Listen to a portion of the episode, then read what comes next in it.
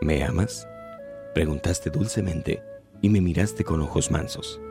Yo, inundado de amor, temblando dije, Sí, mi Señor, tú sabes que te amo. Entonces, sígueme, te necesito. Serás un jornalero en mis campos. Solo carga la cruz sobre los hombros y deja a los demás. Anda mis pasos. Te necesito para andar por el mundo predicando mi palabra por tus labios.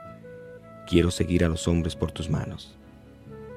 Si me dices sí, no habrá retorno. Los que se vuelven no sirven en mi arado. Yo respondí, Señor, estoy dispuesto a dar la vida si fuera necesario. Y dejando atrás miles de cosas, salí a recorrer el mundo de tu mano. Debía aprender a dar la otra mejilla, a bendecir a quien me hiciera daño, a ser cordero en medio de lobos. Debía aprender a amar sin ser amado. Debí moldear mi corazón y ser siempre pobre, paciente y manso.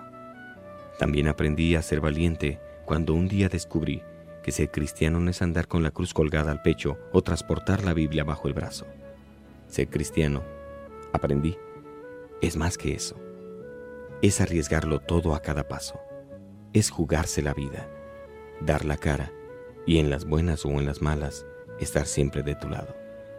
Me imaginé un camino hecho de rosas, pero encontré un camino hecho de cardos. En busca de los triunfos resonantes, probé el vino amargo del fracaso. Cómo costó entender cuando decías, no esperes bien si a mí me has hecho daño.